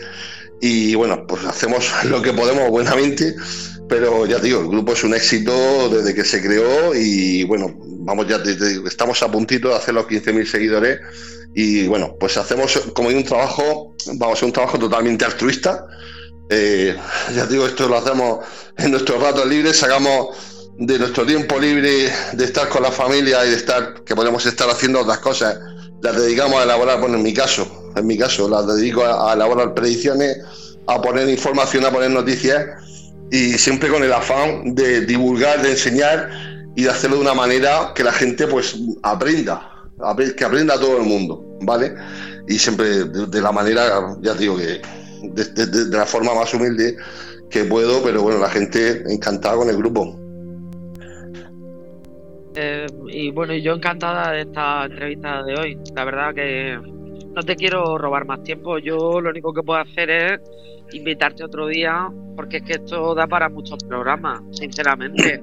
Eh, porque ha sido increíble, increíble, la verdad. Eh, todo lo que nos puede enseñar en el tema de astronomía, eh, la gente iniciarse. Yo invito a la gente que nos escuche también a, seguirte en redes, en, vuestro, en vuestras redes sociales, a que vaya a tus actividades de observación, que yo tengo una ganas de volver a repetir alguna contigo y seguir trabajando por el astroturismo en la región de Murcia y por ende por la astronomía y por y por biología también, que está, poniendo tan, tan en auge también en redes y, y, que tanta gente sigue. Así que yo solamente me cabe felicitarte y darte las gracias, José Pablo. darte las gracias a ti, Anabel, a Radio Cómplice, Fernando y a vosotros por esta oportunidad de poder hablar y, bueno, pues si en cualquier otro momento queréis que, hablemos en otro programa de lo que queráis, no hay ningún problema. Gracias a vosotros por todo esto. Te recojo el guante y que sepas que vamos a hacer otro programa de turismo astronómico parte 2 contigo si tú tienes a bien aceptar mi invitación y, seguir divulgando las virtudes de, esta ciencia, como tú has dicho, la reina de las ciencias, que al final, sumada al turismo, es un producto turístico muy interesante y además muy bonito porque creo que enriquece a las personas. Y, y además hay una frase que seguramente tú la conozcas, pero no me acuerdo exactamente de, de quién era, que decía, la astronomía es un viaje del, del ser humano hacia la humildad.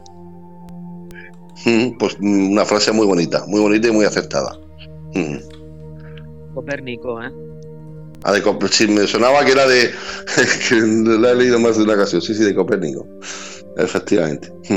Eh, José Pablo, solamente te puedo dar las gracias y que sigamos en contacto y sigamos hablando y bueno, y haciendo cositas por la astronomía y el astroturismo aquí en la región de Murcia y, y a nivel europeo también. Gracias. Perfecto, perfecto, gracias a vosotros y eso, daros las gracias y encantado y bueno, podéis contar conmigo para otra para otra sesión cuando, cuando queráis. ¿eh? Daros las gracias a vosotros. Muchísimas gracias, eh, que tenga muy buen fin de semana. Gracias igualmente, Anabel. Un abrazo. Gracias a vosotros. ¿Me escuchas? Perfectamente. Gracias, José. Gracias, Fernando, a ti. Gracias por esta oportunidad y gracias por dejarme, eh, pues como siempre, divulgar y, bueno, explicar un poquito de, del, cielo. Muchas gracias. Un abrazo. un abrazo. Gracias a vosotros. Fernando, pues como habrás podido eh, constatar, era un programazo el de esta tarde y espero que tengamos otra parte para poder hablar de astroturismo. ¿eh? Eh, Radio Cómplices, si conocemos aquí a José Pablo Navarro, es una persona que estuvo aquí teniendo un programa. Además, es una persona que no solamente tenía el programa, sino que tenía eventos, actividades que creo que sigue haciéndolos y nosotros aquí en Radio Cómplices, eh, yo me acuerdo de que no solamente en Radio Cómplices, eh, también estuvo invitado en otras cadenas, televisiones, etcétera. Y la verdad es que es lo que pasa siempre, que después eh, la gente no sabe valorar y en vez de coger y valorar lo que están haciendo, como hace José Pablo, gratis, se ponen a criticarlo, cosa que lo hemos hablado él y yo más de una vez, no entiendo la gente que no es capaz de aceptar que hay personas más inteligentes que uno, que hay personas que son más altruistas que uno y que hay veces en que debemos callar y agradecer en vez de criticar o poner zancadillas a lo que están haciendo otros. Si no te gusta, no lo critiques, no lo comentes, no lo mires, pero no pongas zancadillas a la gente que de forma altruista, de forma amateur, como José Pablo y, su grupo, están haciendo, como tú has dicho, para el turismo, para la gente que le importa del campo, de la pesca y de un montón de sectores que miran su página, miran sus predicciones y normalmente no falla. Eso es lo bueno que tiene, que es una de las eh, cosas que tiene. Cuando ha fallado o cuando alguien le ha dicho eso no ha pasado, eh, lo comenta. Porque Murcia es muy grande, España es muy grande y puede predecir, pero no siempre va a ocurrir en un sitio concreto. Entonces, puede que esté lloviendo en Abaram y aquí en Santiago de la Ribera no pero ha acertado que iba a llover en Murcia. Lo que pasa es que la gente quiere casi que le cuenten las cosas a cuentagotas, a milímetro, y hay cosas que no se pueden acertar. Entonces, no es que falle, es que son gente que, que, como digo, son críticas nada constructivas. Hay personas que primero que ni comen ni dejan comer, eso para empezar. Y luego eh, también es de bien nacido ser agradecido, y perdona que diga estos, dos refranes, pero es que eh, creo que la labor que hacen a nivel de con el tema de la meteorología, eh, con las predicciones, que es que además encima siempre van en el clavo y oye, si se equivocan, pues vamos a ver. que, rara vez yo no he visto que se, hayan, equivocado, pero es que además con muchísima antelación. Encima gente que se pone a criticar, pero bueno, vamos a ver, encima tenéis que agradecerlo que os estén dando esa información. Pero bueno, hay de todo y eso sí que no lo vamos a cambiar. El universo, como hemos hablado, es muy grande y vamos a encontrarnos de todo. Y demasiada gente envidiosa que cuando ve el reconocimiento de alguien eh, se sienten atacados cuando esto no es así. Esto es un bien, como tú has dicho, altruista que nos beneficiamos todos de su divulgación y que la gente no sabe lo que es eh, el trabajo que lleva más que cuando se ponen a hacer esas predicciones como ha hecho más de una vez 15 días antes o un mes antes o mucho más y ha acertado. Entonces, eh, como digo, yo tengo gente del mar, tengo gente del campo, tengo gente del turismo que me, comentaba precisamente eso, que encima de gratis y, siempre están ahí eh, prediciendo, ayudando y apoyando a todo el mundo para que no tenga problemas que José Pablo eh, está consiguiendo algo que desde mi punto de vista es muy importante. Yo lo sigo bastante, porque además de, amigo, pues, eh, eh, bueno, a mí me ha, hemos, hemos realizado actividades en conjunto. José Pablo creo que está consiguiendo el dar, dar voz y dar visibilidad a la astronomía, ¿vale? Y eso no es poco, porque las publicaciones, de hecho, han salido una entrevista eh, yo he visto varias veces eh, entrevistas de, la opinión de Murcia que le han hecho a él, eh, hablando de la astronomía y demás, le está dando visibilidad a la astronomía. Y eso tampoco es fácil. O sea, eh, que la gente cada vez se sume más a los grupos, que cada vez va de más visibilidad, que cada vez divulgue, pues eso siempre es de agradecer y de valorar. Entonces creo que, aquellas personas, eh, primero deberían eh, tener un, respeto profesional a un colega que está realizando una labor así, ¿no? Y luego ser agradecido y agradecer que esté haciendo un trabajo por la divulgación de algo que le apasiona a todos, ¿no? Con lo cual no entiendo no entiendo tampoco mucho eso, pero bueno, vamos a quedarnos siempre con el lado positivo, que la gente que sí que le agradece y la gente que sí está aprendiendo sobre astronomía, que se van a las observaciones con él, eh, la visibilidad que le están dando en, muchos medios también. Y, vamos a quedarnos con el lado positivo, Fernando. Hay que quedarse con eso siempre. Yo me quedo con el lado positivo, pero hay un problema, que la gente se piensa que todo es gratis. Haces un programa de radio es gratis, haces una predicción es gratis, haces una divulgación es gratis. No se dan cuenta de que cuando ha estado en la radio, él perdía tiempo de hacer otras cosas, que no le pagaba a nadie.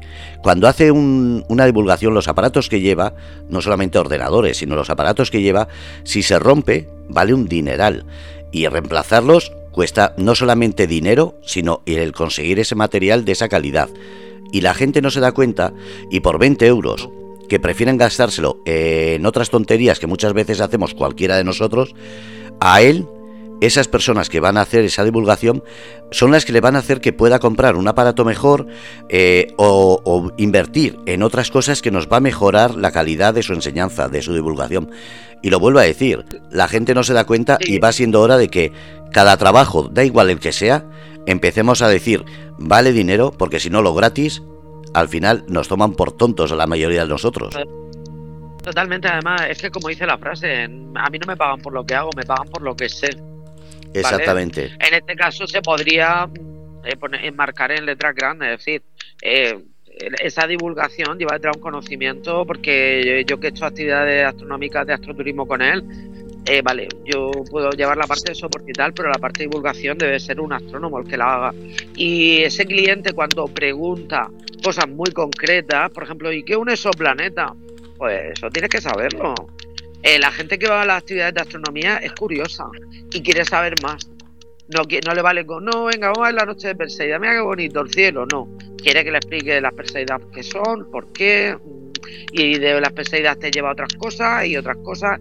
Y al final eso lo sabe un profesional como él, un astrónomo que lleva años dedicándose a eso y que esos conocimientos pues no lo ha adquirido por eh, ciencia infusa. Entonces la gente tiene que entender eso, eso es una calidad en una actividad.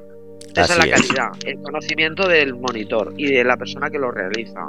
Entonces, pues, eh, hay que sumar en eso, a eso. No, no, pero, coincido, coincido con todo lo que estáis comentando, ¿eh? con lo que ha comentado Fernando. Eh, se cree que la gente hacemos esto de una forma gratuita. que hacemos esto? Hombre, vamos a ver. Eh, yo esto lo hago, vamos, yo estoy haciendo 30 años de una forma totalmente altruista, sin cobrar nunca nada a nadie, pero es lo que está diciendo Fernando. Es decir, yo llevo un equipo que vale, que vale más de, más de 4.000 euros y en cualquier momento que se rompa, pues eh, son 4.000 euros o 3.000 euros que he perdido. Entonces, eh, es que esto no es, no, es, no, es tan, no es tan sencillo ni tan fácil. Pero vamos, que coincido totalmente. ¿Quién puede pensar, quién puede pensar que una actividad astronómica es gratuita? Es que yo no lo puedo entender. O sea, es decir, eh, tú te vas a Canarias eh, ahora con el tema de astroturismo y una observación astronómica con una salida por la noche, ¿vale? Te pueden dar un agua, un refresco y tal. Mm, son 20, 25 euros por persona, ¿vale?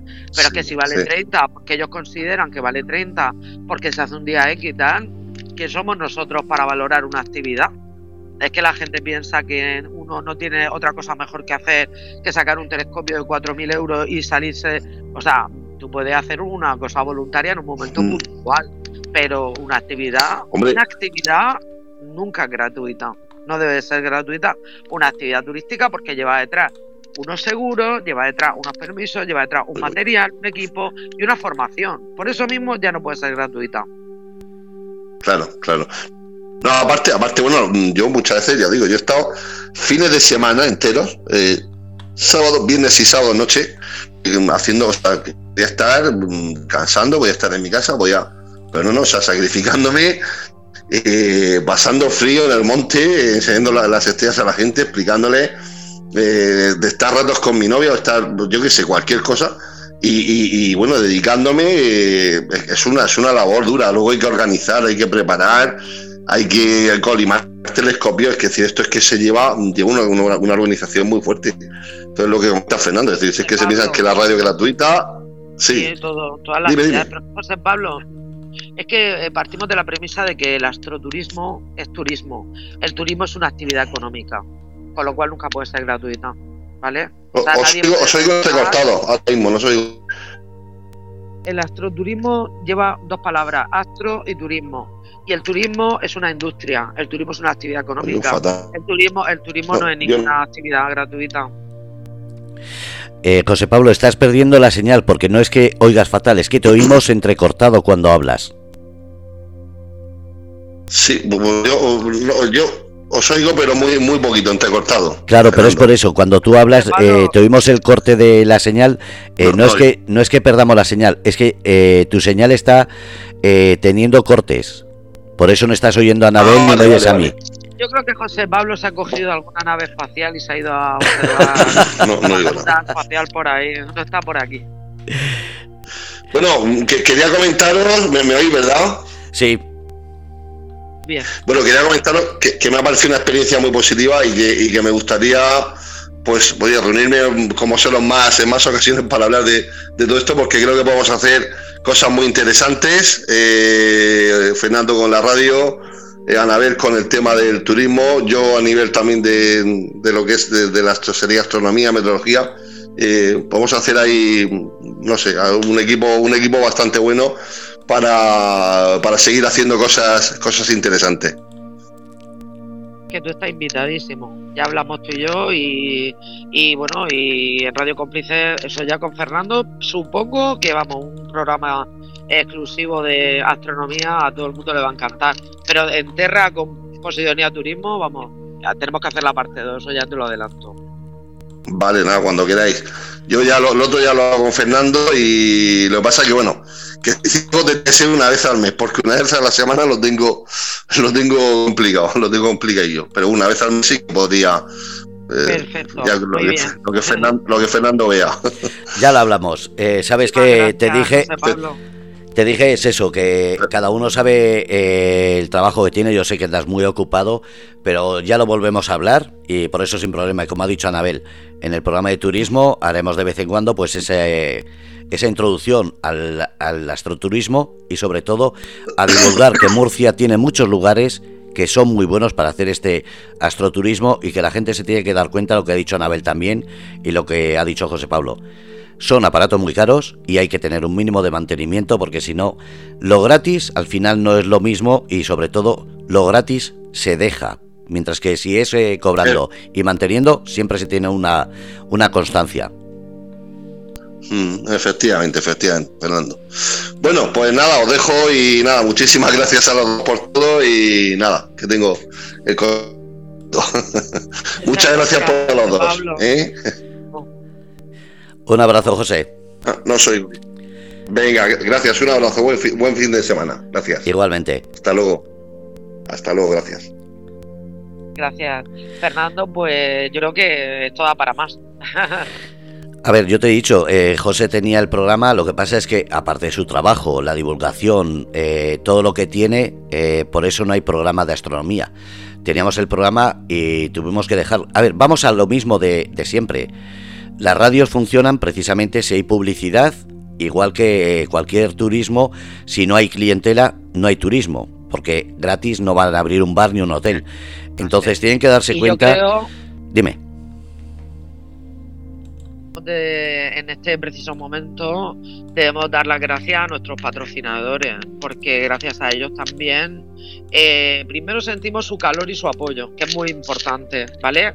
Y luego su patrocinio y su apoyo a, programas como, como este y en Radio Cómplice en general. Yo por mi parte, como directora contigo de este programa, eh, quiero agradecer a, Estación Náutica Mar Menor, a Workout Gym, a 24 Horas y a los patrocinadores que se incorporen para que puedan apoyar este tipo de iniciativas de divulgación de algo tan positivo y necesario como es el turismo en nuestra, en nuestra región.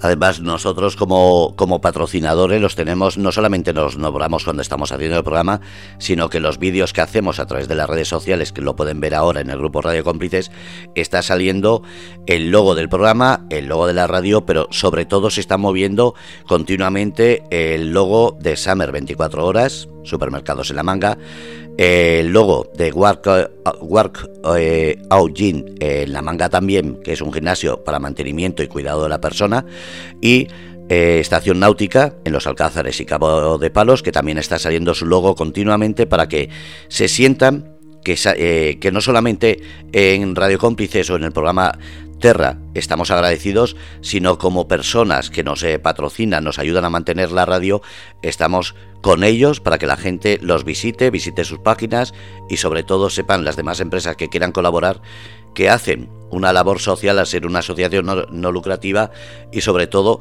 ayudan a que otra gente, como en este caso José Pablo Navarro, tenga clientes, eh, un hotel tenga la posibilidad de que vengan a visitarlo gracias al programa Terra o un bar o lo que sea. Y lo que hay que hacer es eso, ser eh, personas, ser humanos y ser empáticos, que la humanidad no cuesta nada y hay que ser un poquito más solidarios.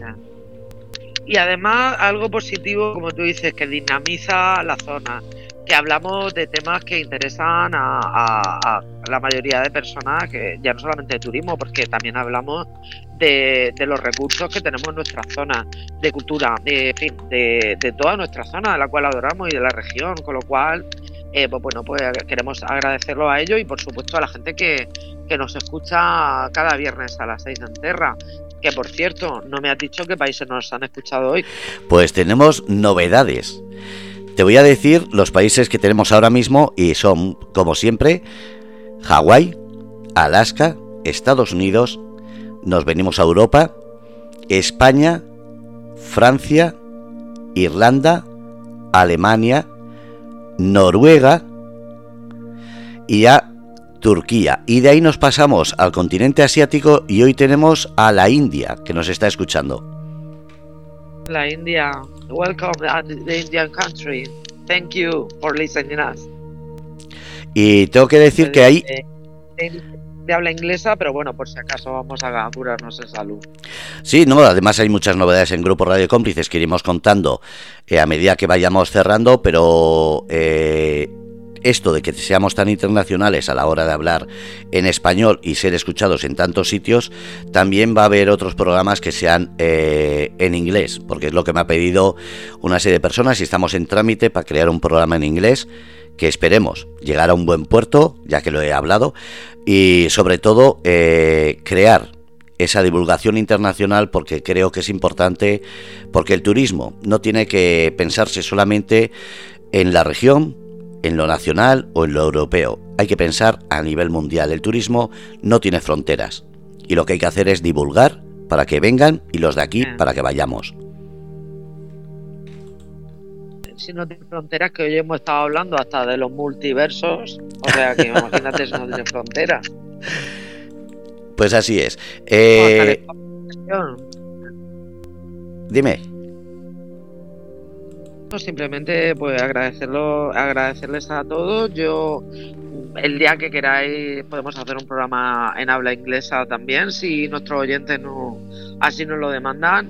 Eh, yo estaría encantada también y y bueno, y gracias, thank you all of uh, in every everywhere in the world for listening this program y que bueno y que muchísimas gracias a todos por escucharnos y no quiero que se me olvide, quiero aparte darle las gracias a nuestros colaboradores, bueno, a nuestro invitado de hoy, eh, dar las gracias también a la Manga Comercio, como siempre. Me gustaría, si me lo permite, eh, dedicar el tema de cierre de este programa pues a alguien a quien yo quiero mucho, que a mi hermana que está en Liverpool y a Steve, eh, mi cuñado, que también nos, van a, nos van a seguir y les quiero dedicar este tema que de un cantante, además un tema muy apropiado de Space Odyssey de David Bowie. Así que me gustaría cerrar el programa con él. Pues despedimos el programa con la canción de David Bowie dedicada a tu hermana y tu cuñado. Y como no, recordar a la gente que el viernes que viene a las 6 de la tarde, hora española, Terra Composición y Turismo, aquí, traeremos más novedades, más gente, más entrevistas, pero sobre todo, más verdad. Sobre todo gracias a Anabel Olivares. Eh, Fernando, me gustaría eh, también comentar, eh, bueno, que pueden también seguirnos en, si quieren escuchar el programa de nuevo o algún programa anterior, que pueden escucharlo tanto en Radio Cómplices como en, en el Facebook de Terra, by Posidonia Turismo, que ahí también los, compartimos, porque bueno, hay algunas personas que me han preguntado cómo pueden volver a escuchar el programa y para indicarlo. Y creo que también, si yo no estoy mal, corrígeme, en Spotify, ¿verdad? Se puede también escuchar. En Ivos, en Spotify, nos pueden seguir en Twitter, en Instagram, eh, sí, en Ivo, eh, Spotify y en uno que se, voy a decir el nombre ahora, porque nunca me acuerdo el nombre, que se llama Anchor, que es un programa que sobre todo en América y Norteamérica, en, todo lo que es América, Norteamérica, Sudamérica y Centroamérica, lo siguen mucho y hemos eh, creado en Anchor también una plataforma de podcast para que nos sigan. Ya me voy a poner en marcha para el programa del viernes que viene, que también va a estar muy muy interesante y bueno, y convenceré a José Pablo para que tengamos un programa de astroturismo parte 2. Así que tenemos mucha mucha plancha, como dicen, eh, Fernando. Así es, nos pondremos las pilas, hay muchas novedades, seguiremos creciendo, creando y sobre todo divulgando para que la gente, como decimos en Radio Cómplices, desde Murcia para el mundo, pero el mundo para Murcia. Y como no, con Terra y Posidonia Turismo, aquí, los viernes a las 6. Feliz fin de semana para ti, compañero, y para todos nuestros eco-oyentes semanales. Un beso muy grande desde aquí, que hoy estoy en los Urrutias haciendo el programa. He venido aquí a los Urrutias, sí. Ahí al lado. Es un sitio muy bonito para que vengan a verlo. Muy bonito y además con una gente maravillosa, que lo aconsejo yo también. Lo dicho, Anabel, eh, les dejamos la canción para tu hermana y su cuñado y para todos los oyentes, ecoyentes, cómplices, hasta el viernes que viene. David Bowie, Space Oddity.